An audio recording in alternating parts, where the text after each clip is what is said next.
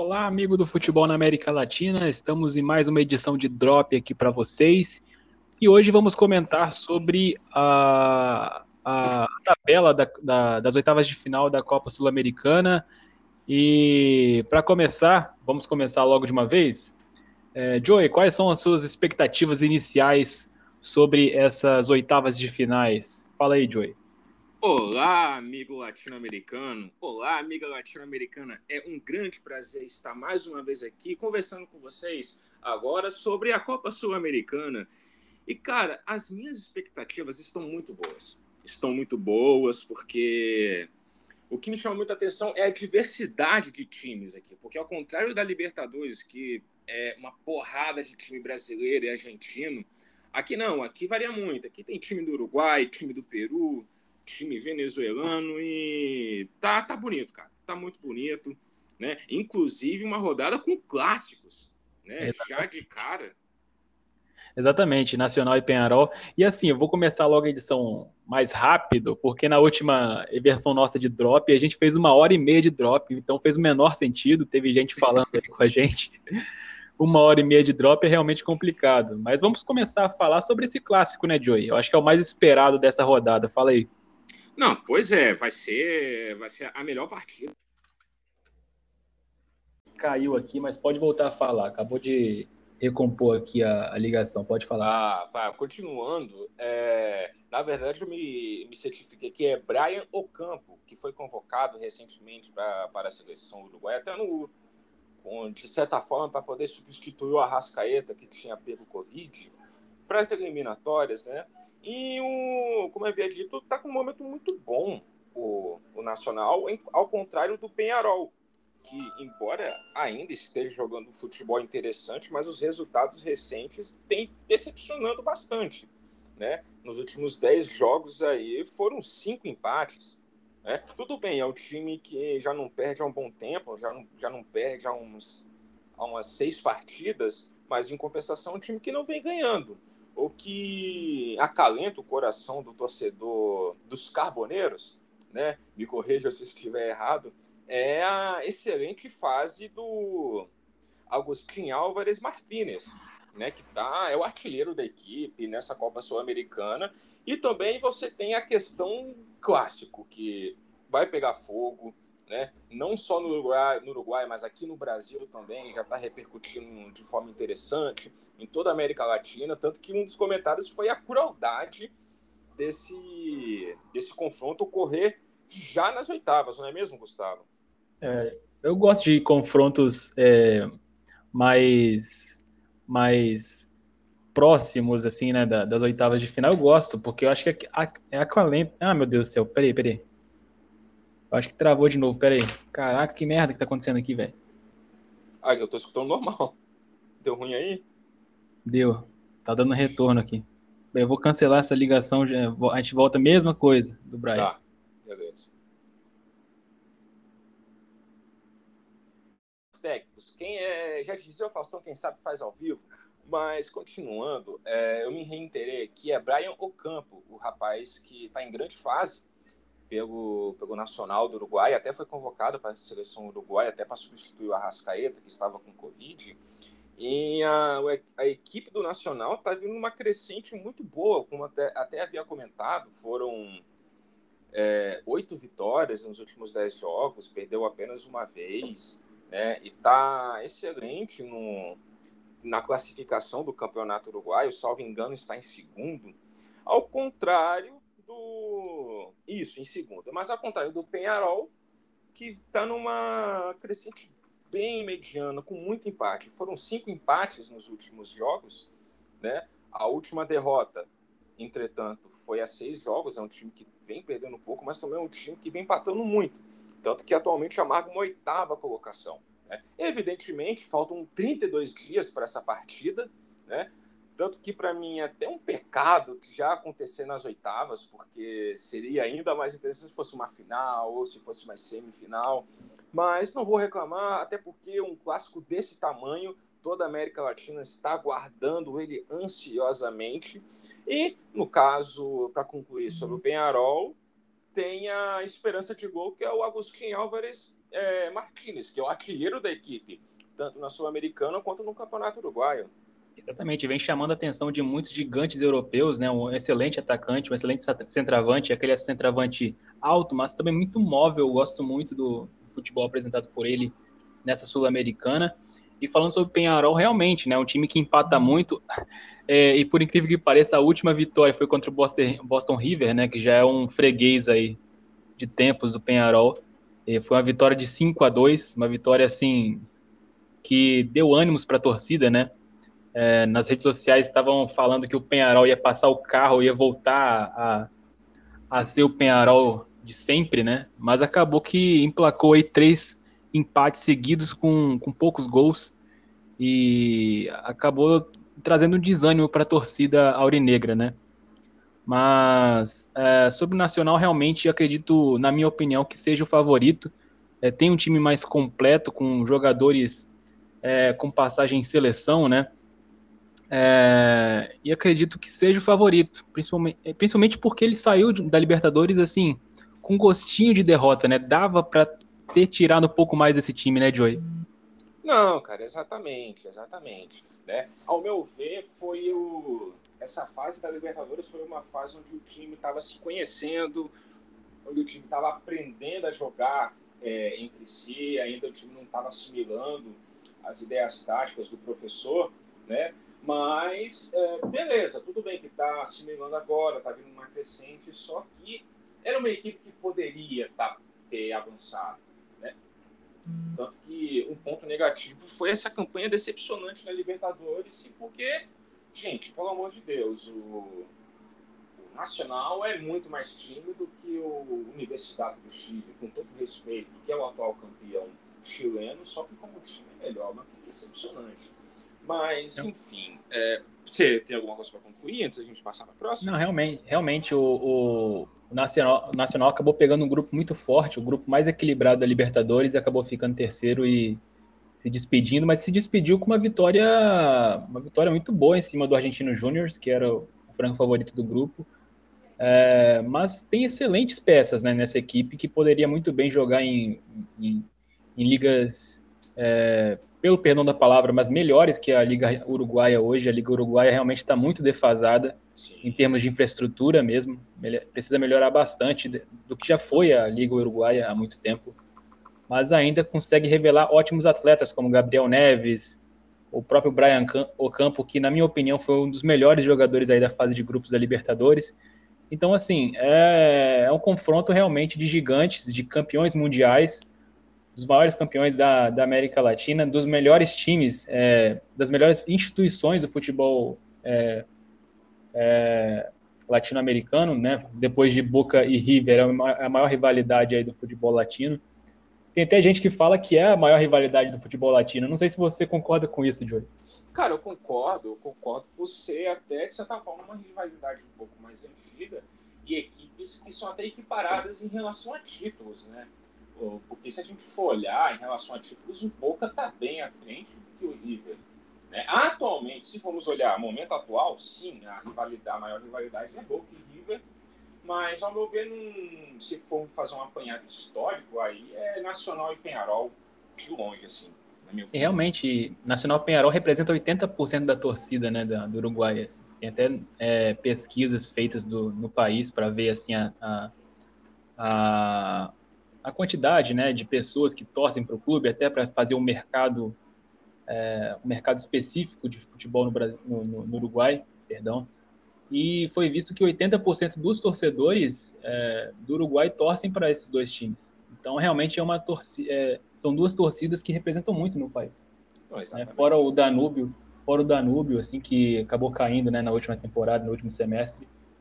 É, realmente são dois times aí que, quando se fala de futebol de uruguaio, fala-se de Nacional e Penharol, né? Mas vamos dar prosseguimento? Porque se a gente for deixar, a gente vai falar, falar, falar, falar, e daqui a pouco vai dar duas horas de podcast. Exatamente, vai, a galera vai reclamar de novo aí. Mas enfim, vamos falar aqui de Sporting Cristal e Arsenal de Sarandi, Joey. O último campeão peruano aí, é, que acabou decepcionando na Libertadores, e o Arsenal de Sarandi, que é um time aí clássico já de, de, de Sul-Americana, já participou de semifinais, de finais, se não me engano. Enfim, fala aí um pouco mais desse confronto. Então, vai ser um confronto de certa forma equilibrado, mas um equilíbrio de médio para baixo, ao meu ver, porque são equipes que não vêm apresentando aquele futebol é, consistente, né? É, o, o pró do Arsenal de Sarandi é que, pelo menos na Sul-Americana, eles conseguiram ser bem consistentes, né? tendo, tendo vitórias importantes. Mas se formos analisar, por exemplo, a campanha no Campeonato Argentino, foi muito ruim. Né? Nem se classificaram para, para a fase de mata-mata, ficaram em 11 lugar. Né? Obviamente, a equipe em mãos da Sul-Americana, a equipe pode sim almejar voos maiores, né? não boto eles como favoritos, mas é uma equipe que pode que pode alcançar aí a não assim, umas quartas, umas semifinais. Exatamente. Né? E só fazer assim, uma correção aqui ah, falei, falei. no que eu falei, eu falei bobagem. Na verdade, é, na Copa de La Liga eles ficaram em 12 lugar com apenas 12 pontos. Ou seja, a campanha foi ainda pior do que eu imaginava. Ao contrário do Sporting Cristal, que se sua campanha foi decepcionante na Copa Libertadores, ao menos no seu campeonato nacional eles estão bem. Estão vindo bem, estão vindo de vitórias. Né? A última derrota foi contra o São Paulo, mas era esperado justamente por ser um time melhor. E eles estão até bem colocados.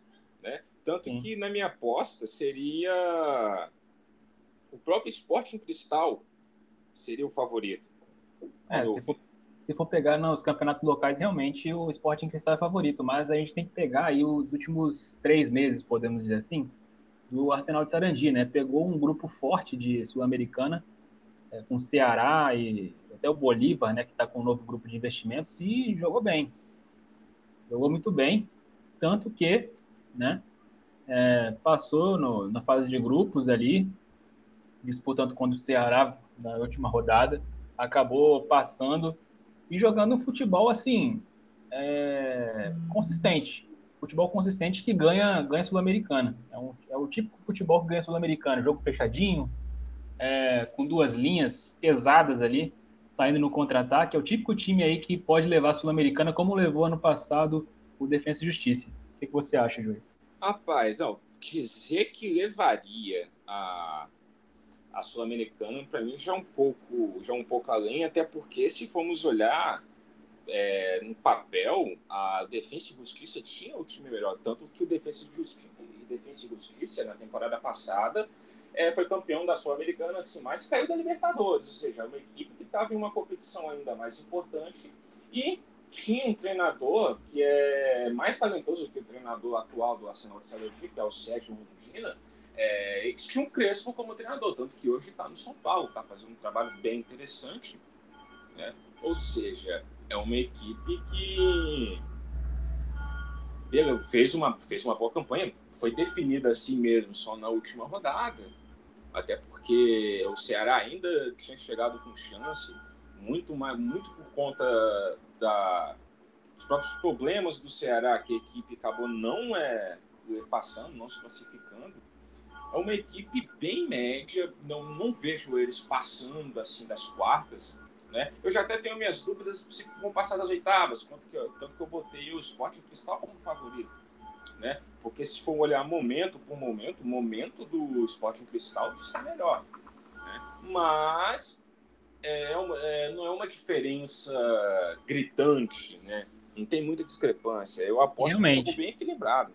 Também aposto um jogo equilibrado. O negócio é que o Sporting Cristal está muito bem no, no, futebol peruano e realmente isso tem que ser levado em conta, por mais que a gente tem que lembrar que o Alianza Lima é, né, não é o mais o mesmo, então acaba não, não sendo o gigante que sempre batia no Sporting Cristal, hoje gente, realmente está mais... Deus, eles subiram, no, no, tapetão, cara. Pelo amor de desculpa te ah, pois é. cara. Pô. Pois é, exatamente. Né? Tanto que o último confronto do Esporte Cristal contra o Alianza Lima foi um 2 a 1 é, no, pró no, próprio estádio aí do Sporting Cristal, acabou jogando muito bem essa partida. É, mas a gente pode falar também dos destaques individuais dessas equipes, né, Joey? Eu acho que o, o Nicolas Castro, do Arsenal de Sarandi, realmente é um jogador aí que a gente tem que ficar de olho, assim como no Sporting Cristal, é, que tem bons jogadores. Agora esqueci de nome, cara. Vou, vou pegar minhas anotações e quando eu pego minhas anotações, você vai falando aí, Joey. Tá, pode deixar aqui que eu vou falando. Cara, de equipe, assim, eu vou até conferindo aqui também, porque é, um detalhe que pode ser considerado um defeito dessa equipe do Sporting Cristal é que não tem aquele jogador decisivo, não tem aquele jogador que você olha e pensa, não, esse daqui é craque, esse daqui pode representar, né? Tudo bem, me engano, tem uns dois é, escolhidos para a seleção peruana, só que vamos combinar que a seleção peruana não anda muito bem e a sua grande estrela ainda é o Paulo Guerreiro, que é bem mais ou menos, né? Ao contrário do Arsenal de Sarandi, que tem uns destaques, como tem um goleiro que eu acabei esquecendo o nome, já peço desculpa ao amigo ouvinte, mas eu acabei esquecendo o nome do, do queridão lá. Alejandro Medina.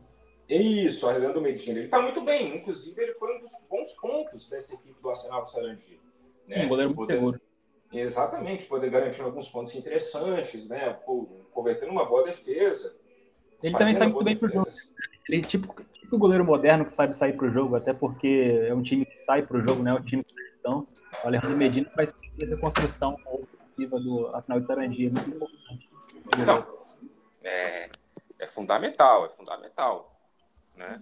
Mas é, você vê, o confronto é tão equilibrado que nem olhando por destaques, destaques assim, é um, são, não são equipes que a gente olha e pensa, não, esse cara aqui pode ser um diferencial. E aí pode é, é. ser é. uma. O diferencial do Sporting Cristal era o Gerald Távara, né? Que na última temporada fez uma excelente, uma excelente, um excelente semestre, tanto que levou a última, último semestre com o Sporting Cristal do futebol peruano foi o melhor jogador, é um excelente volante que cabe muito bem no futebol brasileiro, mas ele é um volante, né? Ele não decide jogo. Isso realmente preocupa.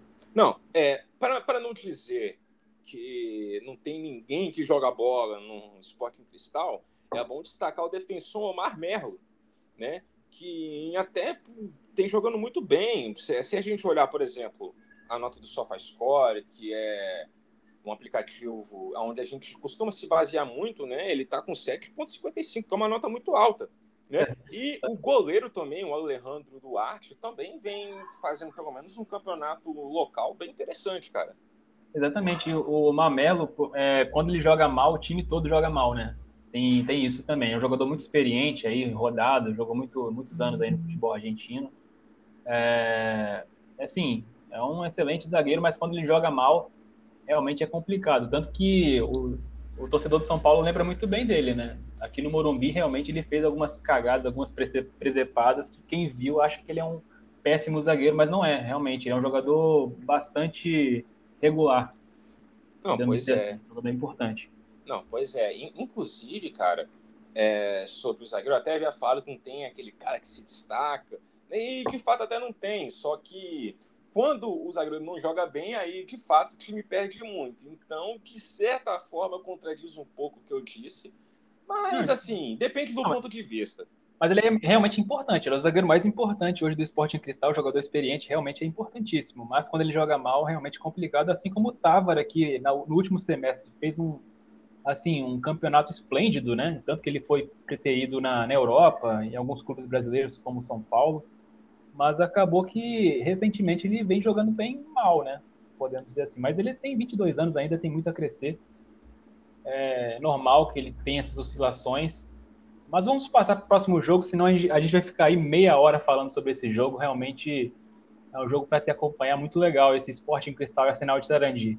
Mas vamos Isso. passar aqui para LDU e Grêmio. Grêmio, ah. na minha opinião, é favorito, né? Vamos falar aí a verdade. Fala aí, Diogo. É verdade. Assim, eu até havia comentado em conversas mais privadas entre eu e entre eu e o Gustavo que, que eu ouvia o, a LDU correndo por trás, né, como um dos favoritos para poder levar essa sul-americana, mas o sorteio foi muito cruel para o time equatoriano, cara, porque a, a equipe do Grêmio concordo, é o grande favorito não só para passar por esse confronto, mas é o grande favorito a levar essa competição, né? É, é impressionante o futebol que eles vêm apresentando, não só na né, pela Sul-Americana, mas também aqui no Brasil, cara. O, o, salto, o salto de gols é, foi assim, surreal. O time, O time meteu oito em um time aí, que eu acabei esquecendo o nome. Se Água. bem que. Isso, que, mas se bem que se a gente for analisar momento, é, a equipe empatou com o Brasiliense e perdeu para o também é, excelente Atlético Paranaense, que também está na Sul-Americana. Mas tem que lembrar que contra o Brasiliense jogou com a equipe praticamente sub-20, né? Então isso aproveitou aí a Copa do Brasil para lançar boas peças aí que podem rondar o elenco. Acho que é interessante esse planejamento de equipe do Grêmio. Não, pois é, pois é. E assim, vamos destacar o trabalho do Thiago Nunes, que começou muito, mas muito, muito, muito, muito bem. Né? Eu até eu até penso que a melhor coisa que ele fez da vida foi ter sido demitido do Corinthians, porque se a gente olhar o time corintiano, tanto nessa Sul-Americana quanto no Campeonato Brasileiro e Campeonato Paulista, assim, tá, tá uma coisa triste. Né? É isso aí. É aquilo Exato. que eu falo sempre, né? Não existe técnico ruim, existe uma estrutura de trabalho que não é adequada a ele. Tanto que aí tem o Barroca fazendo excelente trabalho no Atlético Goianiense. É uma estrutura realmente de trabalho, né? Exatamente, exatamente. Só não passou para as oitavas por, porque o, a, o Libertar estava assim, surreal, que é um outro favorito. Mas, continuando sobre esse encontro, cara, é, eu só não cravo assim, que vai ser uma lavada do Grêmio, porque a, o, é, a LDU jogando em casa, você. É, é, é sim um time que é para tomar cuidado, por questão da altitude. Basicamente, por questão da. Do outro altitude. lado tem a LDU, né?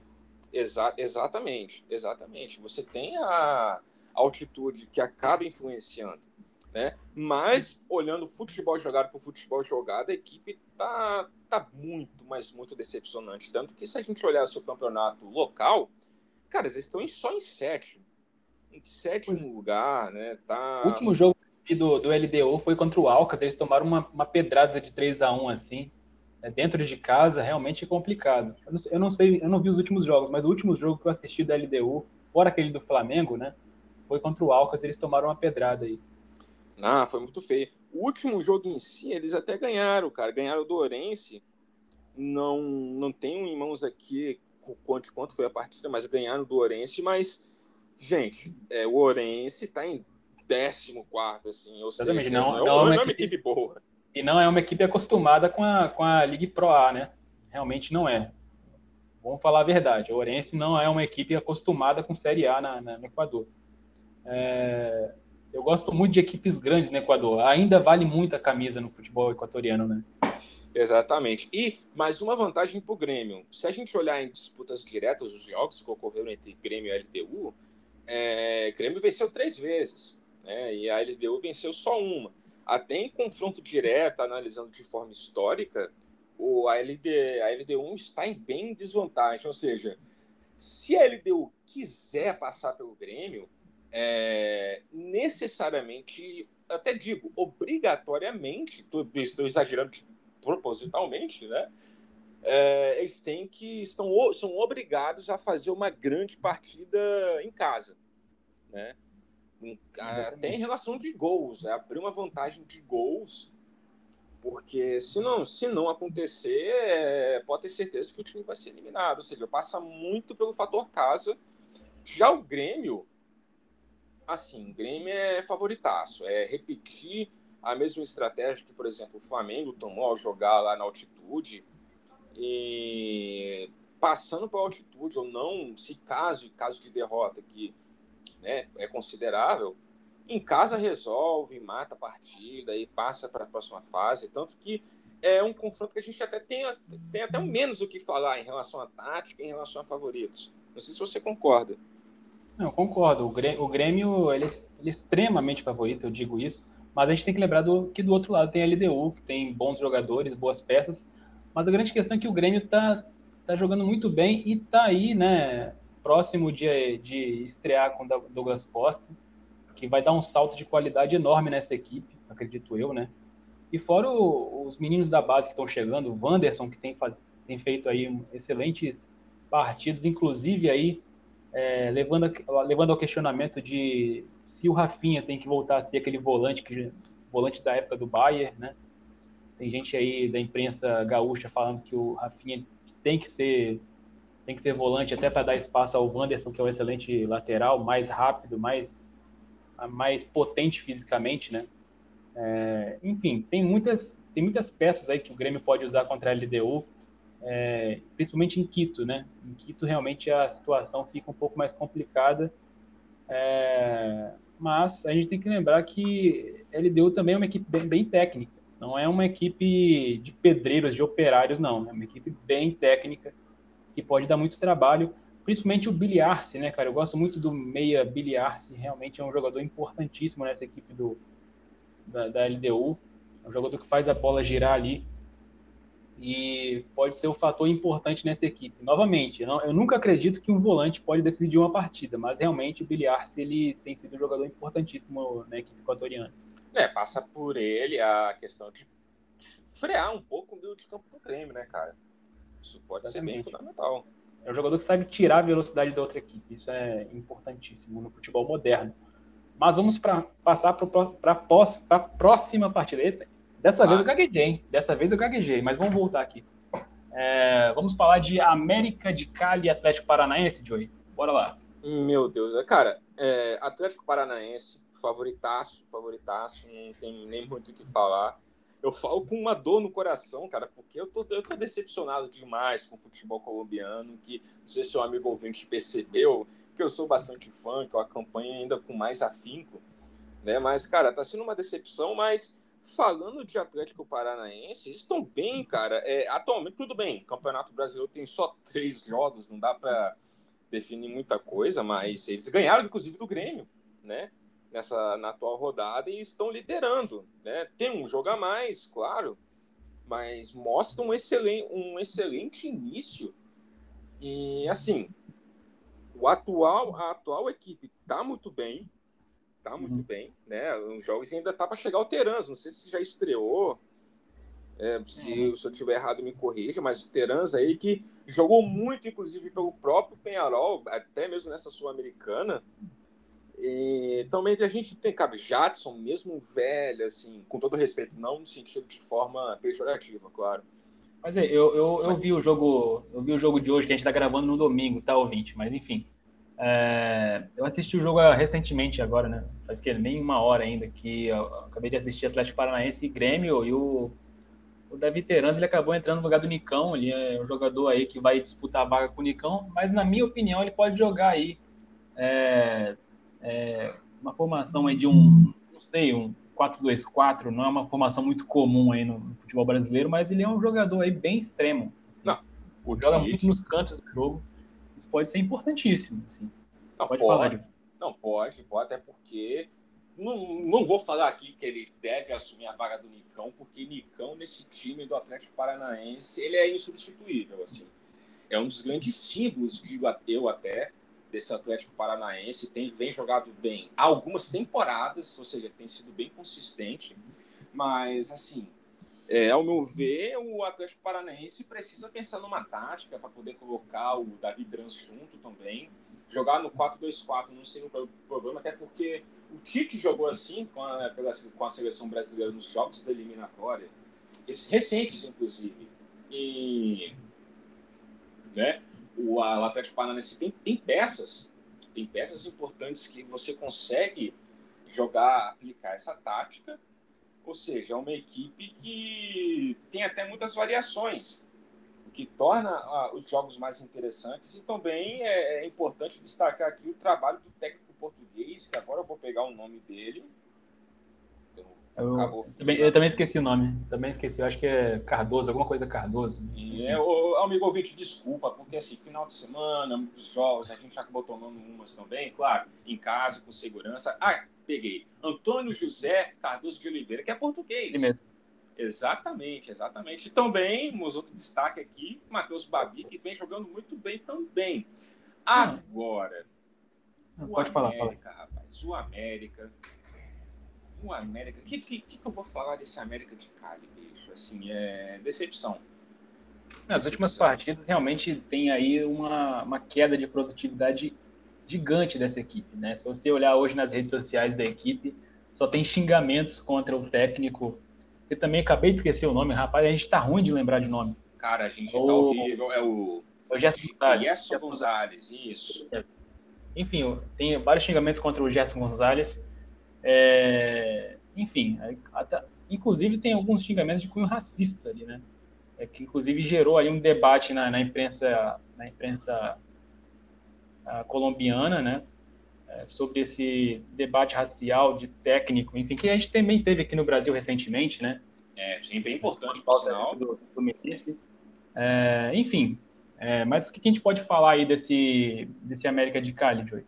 Cara, assim, é uma equipe que, honestamente, só tá, só tá jogando Sul-Americano e só tá jogando, jogou Libertadores assim por causa da sua, da sua campanha na temporada passada, que de fato foi uma campanha interessante, mas nesse ano, assim, e não estou falando de momento, é essa temporada inteira tá, tem feito jogos muito ruins, né? É, conseguiu perder pro River todo desfacelado, né?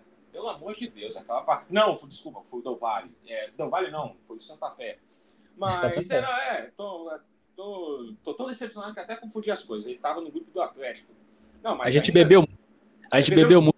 Bebemos, isso, bebe, bebemos podcast, meu Deus do céu. E a nossa, não, mas continuando. Cara, a gente olhando os 10 últimos jogos, cara, foi só duas vitórias. Duas vitórias, assim.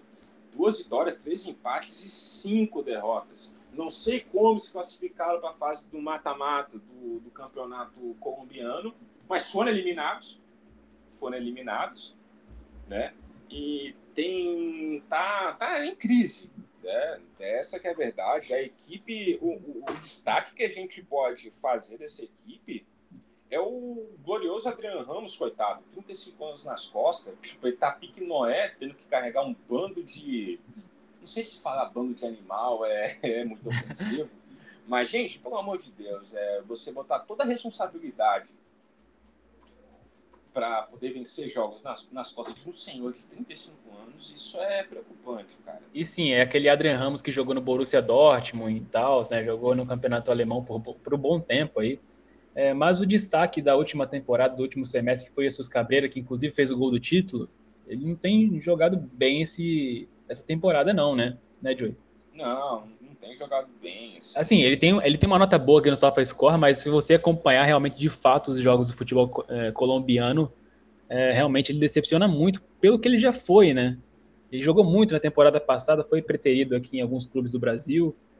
É, enfim, falta um pouco mais esse jogador aí, que seria o craque da equipe, que, que, seria o jogador que faz a equipe do América de Cali jogar, mas realmente está decepcionando muito, mas muito mesmo.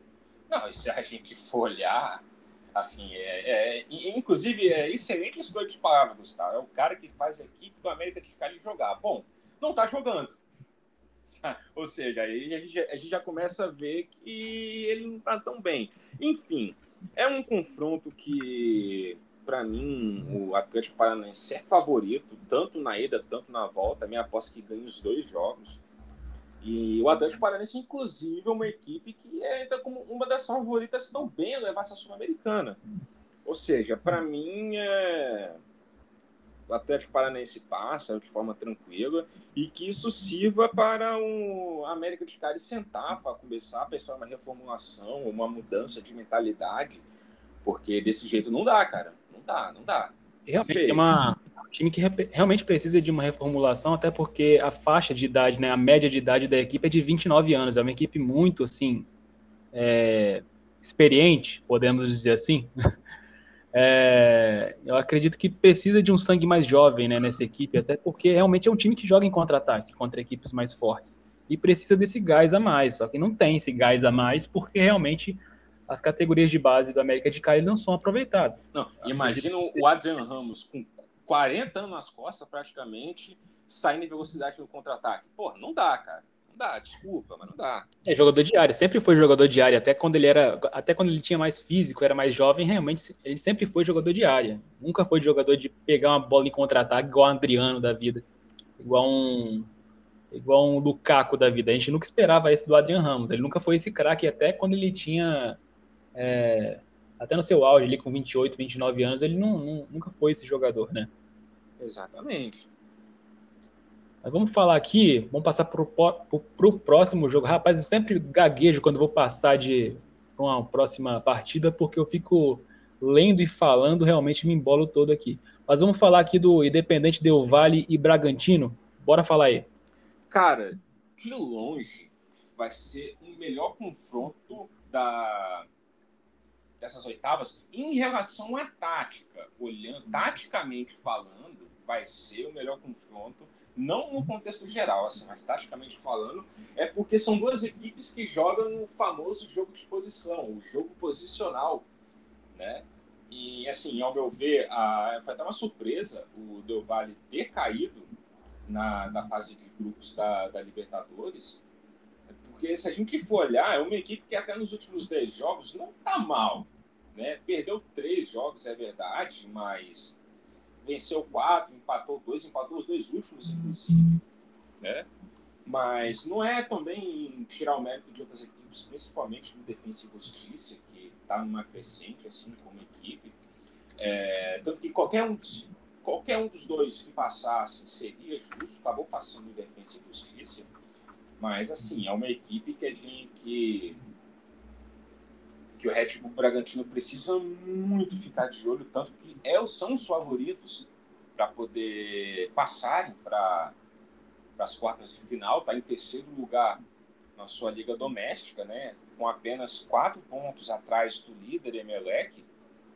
E a gente é bom, é bom destacar também os jogadores que, cara, tem o Brian Montenegro, o Favarelli, né, tem o Christian Ortiz, que mostra que é uma, uma equipe muito interessante ofensivamente, tanto que eles estão empatados na artilharia. Né? Ou Exatamente. Seja, é uma equipe que distribui bem né, suas jogadas, tanto que tem muitos artilheiros e tem, muito, tem, tem muitas peças capazes de finalizar, né? que é uma das coisas que o jogo de posição acaba exigindo. É, é e uma, uma, uma, um jogador aí realmente que eu estou sentindo falta nessa equipe, né, desde que foi vendido, foi o Moisés Caicedo, que foi vendido para o Brighton da Inglaterra, e ele fazia essa função, a mesma função que fazia né, o Miguel Angel Ramírez é, no Internacional com o Rodrigo Dourado, ele fazia lá no Defesa e Justiça com o Moisés Caicedo. Ele era o jogador que saía para o jogo e agora falta esse jogador, né? Tentaram ali com Schunk, tentaram com Faravelli e realmente falta esse jogador que, que sempre teve, independente do Vale, sempre jogou assim, né? Saída de jogo com aquele realmente jogador posicional, é, no, no, quase como líbero ali, né, Joey? Falta esse jogador ali é, no meio campo. Claro que tem, ele sempre reveza hoje, mas não tem aquela, aquela referência de saída de jogo mais. Agora é sempre é, um jogador ali esperando a primeira bola do Elton Ramírez, que é o goleiro do, do Del Valle. É, e acaba que tá dando muito chutão, né? É uma equipe realmente que tá deixando a desejar aí, até porque falta essa consciência é, de referência nesse meio campo, que antes era do Moisés Caicedo e agora não tem mais. Não, concordo, concordo plenamente com você, Gustavo, né? Mas assim, ainda na falta de um jogador com essas características, mesmo assim a saída de bola ainda continua eficiente, principalmente contra equipes é, cuja qualidade acaba sendo até inferiores ao, ao, ao, ao Independiente Del Vale. Caramba, eu sempre me confundo a falar esse nome. É um trava-língua. Enfim, né? que acaba incluindo o Red Bull Bragantino, que se a gente for olhar, se olharmos, usando um português melhor, né? as estatísticas dos últimos 10 jogos, o Red Bull Bragantino venceu 7. Mas, olhando com mais afinco, a gente percebe que eles foram desclassificados, assim, foram desclassificados da Copa do Brasil, diante de um Fluminense bem é, forte, inclusive, né? Que até comentamos um pouco sobre o Fluminense no nosso podcast passado sobre a Copa Libertadores. Mas o Red Bull Bragantino é uma equipe que vem é, sendo um inconstante. Num, num geral, vem jogado um bom futebol, é um fato, né? O Maurício Barbieri tem feito um trabalho muito bom, mas muito bom mesmo, né? Pela, pela equipe. E, claro, a gente olhando a, a algumas peças individuais, cara, você, eles têm o Arthur, tem o Claudinho, que um dos melhores jogadores do Brasil e um dos melhores jogadores jovens da América Latina. falo sem medo de errar, mas se a gente for olhar assim, é, outras posições, é uma equipe que acaba ficando carente de. É, carente qualitativamente falando. Ou seja, é, a, eu... o, desequilíbrio do, do Red Bull Bragantino nem vai passa muito por questões táticas e vai muito por qualidade técnica, não é mesmo? É tanto que quando o Claudinho foi jogar na seleção olímpica, acabou tendo uma queda de rendimento da equipe, né? É, o Bragantino acabou contratando o jogador agora do, do Internacional, que eu esqueci o nome agora. Yuri, né? Alberto, Yuri Alberto? Não, né? Não, Yuri Alberto tá lá ainda. É o... Enfim, o ouvinte vai saber quem é. Só pesquisar aí. É, esqueci o nome dele agora, mas ele é um jogador que vai ser importante aí para essa rodagem do elenco que realmente o Bragantino precisa, né? E foi uma contratação cara aí, foi de 6 milhões de euros, se eu não me engano. Vou até pesquisar aqui, vai falando aí que eu vou lembrar o nome dele aqui. Não, e cara, assim, se a gente for olhar, assim, é, um dos grandes problemas do, do, do, Red Bull Bragantino é a sua defesa, cara. A sua defesa, porque, gente, pelo amor de Deus, é, salvo engano, o glorioso atleta que acabou entregando o, a partida, a, a partida contra o Fluminense foi o glorioso Léo Ortiz que falhou na saída de bola, ou seja, é um, é um zagueiro bem, mas bem, bem, bem aquém do que se espera. Eles têm um Natan, eles têm um Natan, Natan, Natan, que é uma excelente promessa, que está ganhando seu espaço. É algo, é isso mesmo, é o glorioso Léo Ortiz.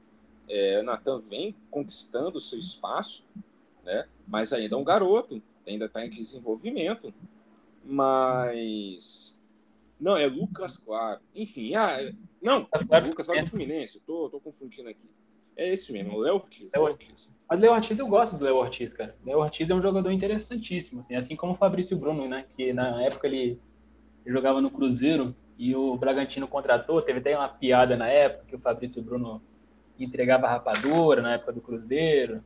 Enfim, é, agora tá, tem sido um jogador extremamente importante no Bragantino, assim como o Léo Ortiz. Mas realmente falta esse jogador de proteção, né? Tentaram aí com o Ramires, tentaram com Ramires, aquele mesmo que jogava no Bahia, tentaram com Lucas Evangelista, que em algumas partidas fez partidas é, extremamente regulares e importantes, mas realmente falta aquele jogador a mais, né? Aquele jogador que realmente se impõe ali no meio, é, principalmente porque é um meio de campo muito, muito baixo, né? Estaturamente, assim, é um, jogador, é um time fraco fisicamente. É um time leve também, né? Tem um contraponto aí. Um, é um time. É um Falta time um baixo, mas. É, exatamente. Falta um jogador de mais mobilidade que seja alto. É, tinha na temporada passada também, esqueci o nome dele. É, enfim, vou ficar lembrando o nome de jogador mais não, pelo amor de Deus. É, lembrar o nome de jogador não é para mim, não. Mas é. Falta esse, esse, jogador a mais. Agora que eu lembrei o nome do jogador que chegou no Internacional, que é o Praxedes, que vai aí revezar com, com, com o Elinho, né? É, Elinho também tem sido um jogador importante, enfim. É um time aí que vai ganhar corpo durante a temporada. Acredito que vai fazer um grande embate aí contra o Independente Del Vale. Pois é. Vamos para o próximo confronto? Bora lá pro Tátira contra Rosário Central. Esse, perdão, ouvinte, mas é o que eu menos sei, cara. É o que eu menos acompanhei na temporada foi Tátira e Rosário Central. Mas você acompanhou, Joey? Ah, cara, eu confesso que eu também não acompanhei tanto. Tem algumas informações, né? O Tátira é uma equipe assim que faz muitos gols, mas que toma muitos gols também. É, impressionante. Se a gente olhar momento por momento, tá com um momento até interessante, tá liderando, né?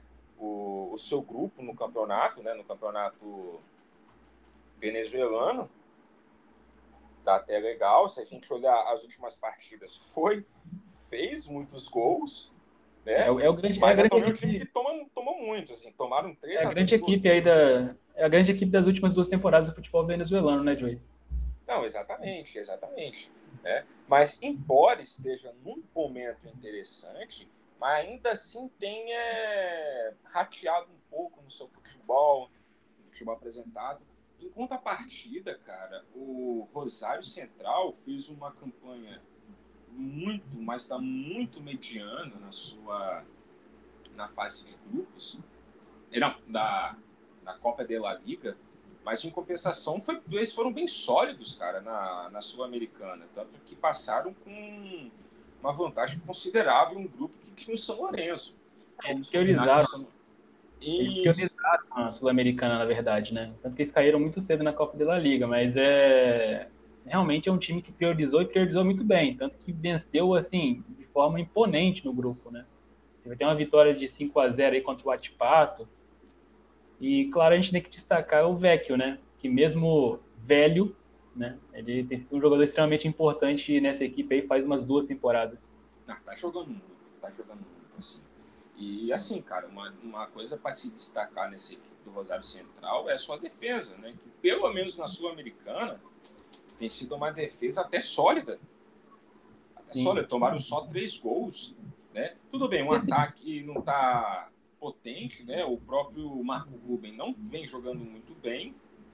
É bom destacar, mas ainda assim é, é algo a se destacar. Agora, na Copa de La Liga, aí a coisa já muda.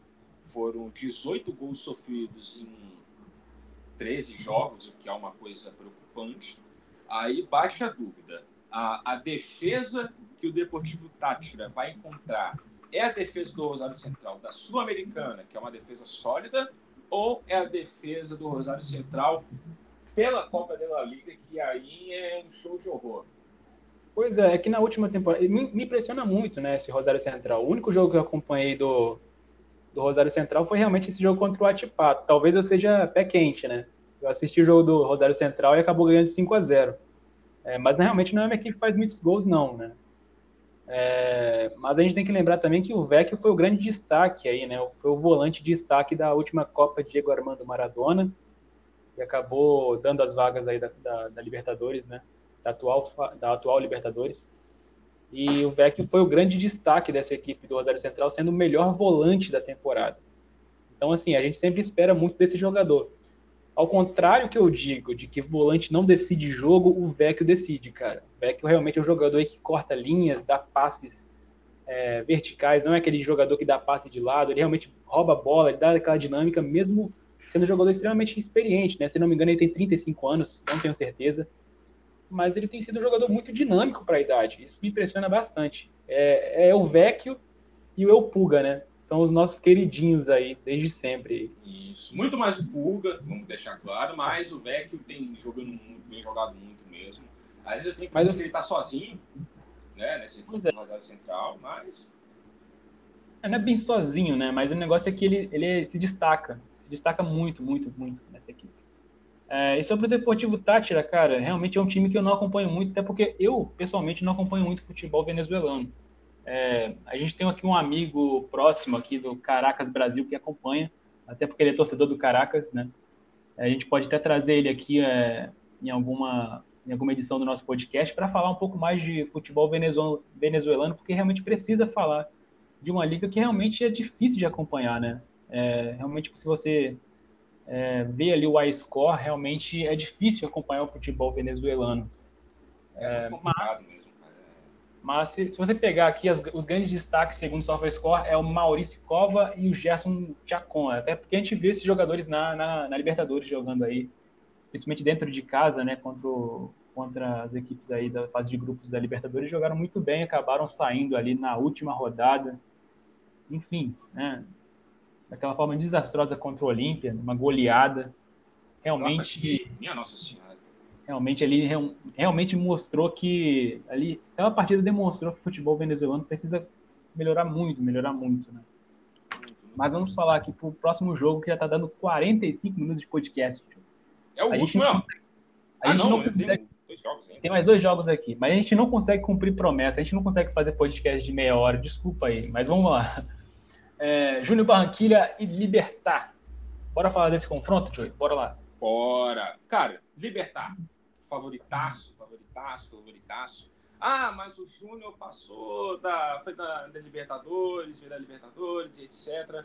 Gente, pelo amor de Deus, a, o, o Júnior entregou a classificação para as oitavas para o River Plate, assim, foi foi, uma das coisas mais feias que eu já vi, empatando com o do Santa Fé, que perdeu por, por River Plate todo baleado com Enzo Pérez de goleiro e o Júnior ainda não conseguiu ganhar, pelo amor de Deus. E para poder deixar as coisas ainda piores, hoje, deixa eu conferir aqui, foram eliminados da foram eliminados da, na, nas semifinais do campeonato colombiano, foram eliminados pelos milionários, né? O que é engraçado, porque na partida passada fizeram 3 a 1 no primeiro tempo, tomaram empate, ainda teve um jogador expulso, e né, na partida de hoje, ambos times tiveram jogador expulso, mas o Júnior perdeu de 2 a 0 né? Ou seja, é uma equipe que vem é, acumulando alguns fracassos. Claro, se olhando assim, é uma equipe que dentro da Colômbia vem jogado até então, né? Vinha jogando futebol até interessante. Você tem um, o Miguel Borra, né, que eu não sei por que o Palmeiras ainda não é chamou esse cara de volta para poder não, apostar voltou, em Davidson. Pelo amor de Deus, gente. Ele voltou, Joey. Voltou não? Voltou pro Palmeiras? Jogando? Voltou pro Palmeiras. Não, jogando não sei, mas é a opção aí pro Abel. Não, gente, porque, pelo amor de Deus, apostaram. Porque assim, o Miguel Borra, até então, ele estava despertando interesse do River Plate. Né? E, fez, e vinha fazendo grande. Isso, e vinha fazendo grandes temporadas. Né? Era o melhor, era o grande destaque do, do Júnior, né? É um goleador nato. E assim, a gente tem um glorioso Sambuesa, o Inestrosa, né? Ambos meias, e tem o German Mera também, né? Um jogador bem interessante. E é uma equipe que, pelo menos no seu campeonato doméstico, marcava, marcava muitos gols, marcou 27 gols, mas o que não fez ainda sentido nenhum eles não terem passado. Mas enfim, continuando, é, é uma equipe que também sofreu bastante gols, né? Foram 18 gols em 22 jogos parece pouco, mas levando em consideração o campeonato colombiano, é um número considerável. E em contrapartida, a gente tem o Libertar, que é o atual campeão paraguaio. Né? Venceu recentemente o torneio Apertura lá no Paraguai. Né? E vem numa crescente, cara. Se a gente olhar os últimos 10 jogos, perderam apenas dois. Só dois jogos. E, assim, jogaram muito bem, com uma certa dominância também, a Copa Sul-Americana o que chamou muita atenção e olha que tinha um Atlético Goianiense que estava muito bem. Né? E assim, a principal crítica que a gente tinha na temporada passada do Libertar, que era aquele time burocrático que fazia poucos gols, é muito diferente essa temporada, né? É um time que faz muitos, mas muitos gols. A gente tem uma sequência aí de três jogos aí fazendo mais de três gols. É assim, é impressionante o futebol apresentado pelo Libertar. É, assisti aí enfim, tem, tem muitos jogos aí para ser acompanhado do Libertar. É um time realmente super. É, é, um dos favoritos, na minha opinião, aí desse, dessa Sul-Americana. Não sei Não, se você concorda. Cara, eu concordo. Tanto que, para mim, abaixo do Grêmio, tirando o Grêmio, o grande favorito é o Libertar. E a gente olhar com. A gente for olhar, olhar os destaques, assim, cara, o, o setor ofensivo desse time é muito interessante. Tem o Sebastião Ferreira, né? Que não dá para poder você poder duvidar que é um jovem talento paraguaio. A gente tem o eterno e glorioso Oscar Cardoso, que faz seus gols, né? Na, nessa temporada, no, no campeonato local, fez nove gols.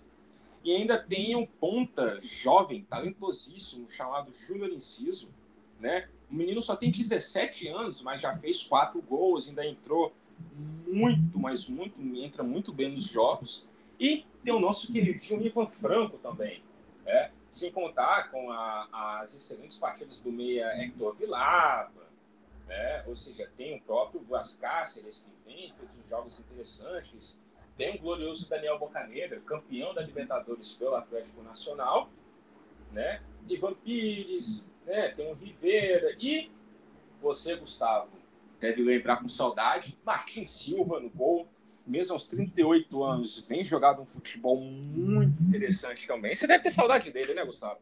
Ah, com certeza. Fora a última temporada que ele realmente estava abalado psicologicamente, com problemas familiares, realmente foi um goleiro aí que, na minha opinião, foi o último ídolo do Vasco, né? Fora o Germancano, realmente foi o último ídolo do Vasco. É, foi o, o Martin Silva. Inclusive, a gente pode falar um pouco disso, né? Dos ídolos brasileiros dos clubes, que, enfim, os ídolos sul-americanos dos clubes brasileiros. Não, pois é, também. Ó, eu, eu, eu, eu, vou, eu vou além. Se o Martins Silva ainda estivesse jogando no Vasco, o Vasco não seria rebaixado. É, já não sei. Enfim, tem que falar, né? eu realmente não sei, cara. Realmente, enfim, é discussão para outro momento. Bora falar de libertar. Eita, que barulho estranho, mas enfim. Bora falar. É o espírito vascaíno aí, ó. Olha o espírito vascaíno. É, enfim, bora falar de. Bora falar do próximo jogo aqui. O é... último ah, jogo, tá. enfim. Ah, tá. A gente não falou sobre o nosso favorito desse jogo, né? Na minha opinião, foi o Libertar. Ah, Libertar, tranquilamente. Ganha os dois enfim, jogos. Nossa. Enfim, bora passar aqui pro Santos Independente mesmo. Acho que ficou muito óbvio aí, né? Exatamente, cara. Assim, Santos Independente. Rapaz, assim, eu já até adianto o meu favorito, que é o Independente, né?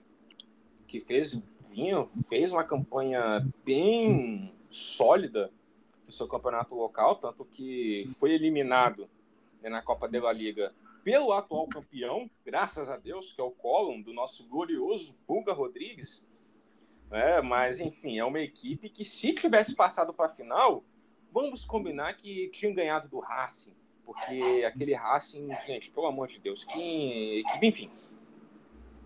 Falando de Sul-Americana, cara, o Independente fez uma campanha muito sólida, né? E num, um grupo até bem interessante, que tinha o Bahia e tinha o Montevideo City Torque, né? Que recentemente fez uma contratação de um jogador do, do Nacional, foi contratado a peso de ouro, até o Internacional estava disputando esse jogador, que agora fugiu o nome, mas que inclusive o Montevideo City Torque é, é do Grupo City, né? Ao contrário do Bolívar, que é uma que é uma parceria entre o Grupo City e Bolívar, o Montevideo City Torque é do Grupo City mesmo, eles são proprietários, mas a, o, o Independente fez uma campanha muito dominante, cara. Foi uma campanha extremamente dominante. E tem uns nomes muito interessantes. Tem o glorioso Lucas Romero, que passou pelo. Já passou pelo Cruzeiro e essa para quem é jogador do quem é jogador do futebol manager. É um cara que era contratação certa dos antigos futebol managers, né, o famoso FM é um, um bom jogador. E tem um Silvio Romero, também, goleador, né, já bem consolidado na equipe. Além do defensor Juan Manuel Insaurralde. Né? Insa, isso, Insaurralde, isso, exatamente. Que fez uma. Isso, que fez uma carreira sólida na Rússia, né? Jogou pelo Spartak Moscou. Mas é uma equipe muito sólida que, cara, é, defensivamente foi muito bem. Né? Levando em conta que é o campeonato argentino, é uma equipe que, ok, foram bem modestos em relação à produção ofensiva, mas defensivamente, cara, tomaram só 12 gols. O que chama muita atenção. E olhando Sul-Americana, aí a coisa já muda de figura, porque eles fizeram 11 gols. Né? Ou seja, na Sul-Americana, é, o seu poderio ofensivo se mostrou ainda mais interessante, principalmente pelo atacante Jonathan Herrera, que meteu seis gols, cara. Pelo amor de Deus. Esse. É uma equipe que sabe jogar, né? Campeonato continental. Não à é toa é o rei de Copas, né? Rei Copas, maior campeão da, da Libertadores, maior campeão continental, assim, disparado. Independente realmente é um time que sabe jogar Libertadores. E assim, muito longe de mim, né? Porque eu não acredito em força de camisa. Acredito que isso é balela, mas se fosse verdade, realmente Independente estaria ganhando tudo até hoje. Exatamente. Mas. Do outro lado tem o Santos. Exatamente. Porque se for olhar também por peso, só peso de camisa, gente, o Santos, né? Não é qualquer um, até porque revelou só o maior e melhor jogador da história do futebol mundial, que é o glorioso Pelé.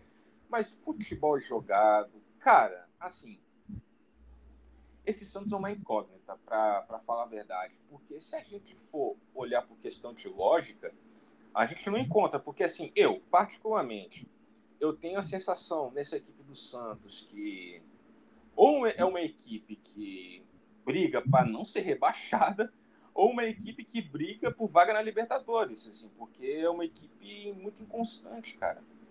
Fez, é, uma, porque... fez uma Libertadores muito ruim, muito ruim. Acabou de, é, demitindo o Ariel Roland.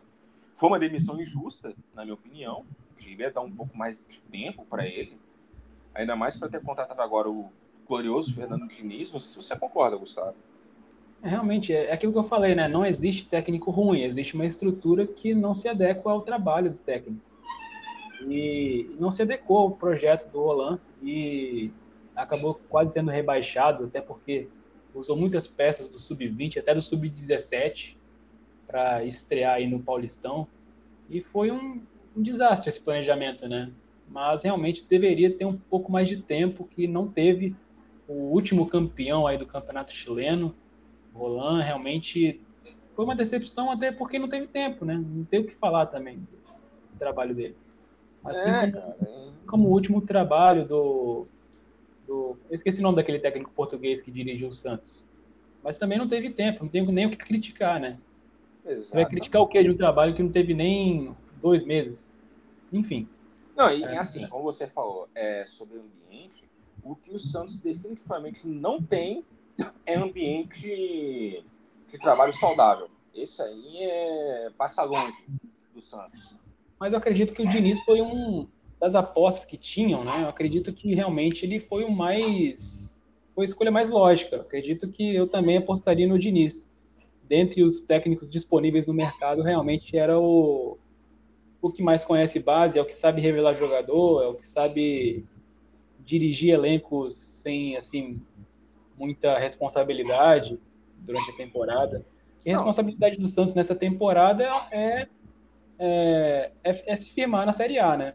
Não, Inclusive, é, é, é, o discurso de todo Santista hoje. Você pode ir nas redes sociais e o discurso é unânime. O Santos tem que continuar na Série A até para ter sua segurança financeira é, não comprometida nos próximos anos. É, mas é, aí a gente entra na questão: será que vão dar tempo para o Fernando Diniz trabalhar?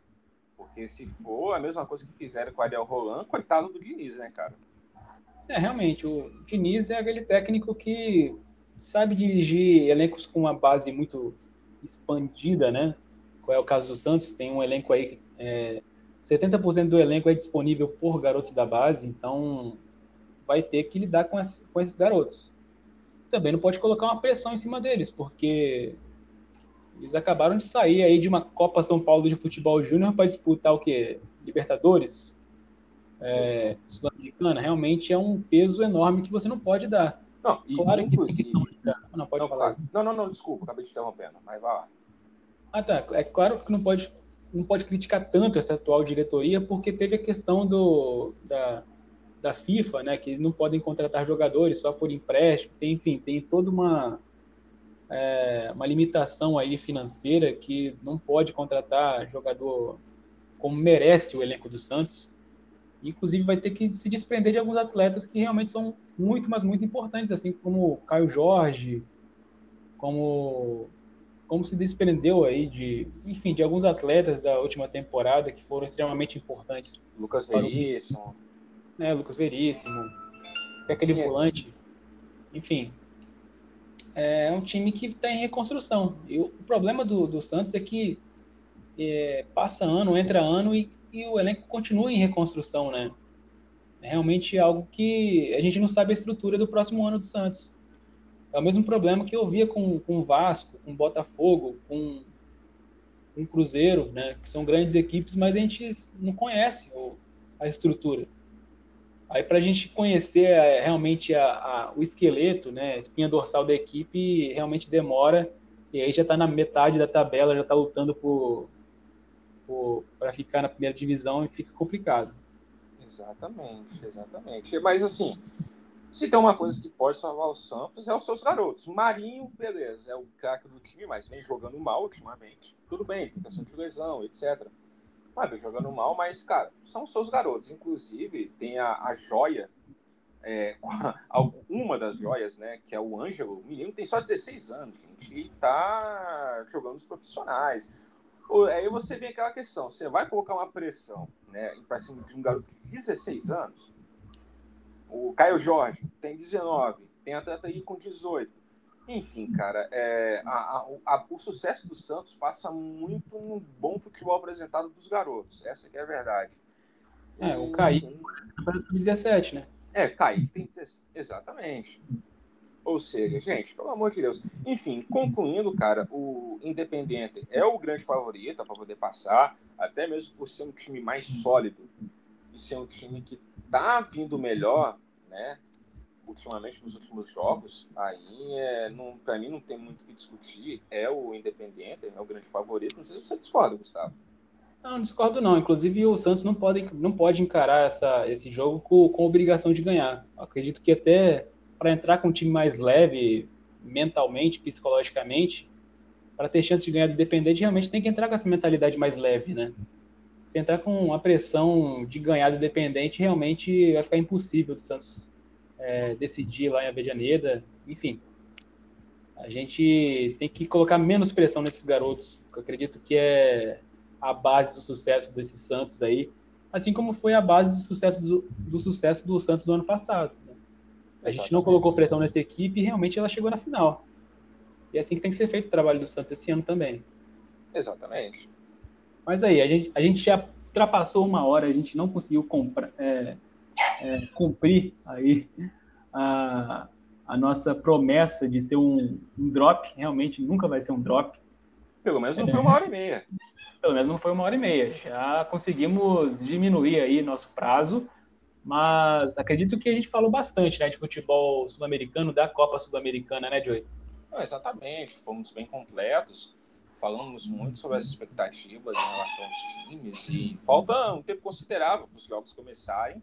E já adianto que até lá vocês vão ter muitas novidades. Mas é isso aí, já vou passar as nossas redes sociais. Nos sigam no Twitter, que é o arroba Futebol Latinos, e no Instagram, que é o Futebol na América Latina, tudo junto. É isso, gente. Um forte abraço. Foi mais uma vez foi um grande prazer estar podendo voltar a falar com vocês aqui no nosso podcast e até a próxima. É isso aí, gente. Até mais. Falou.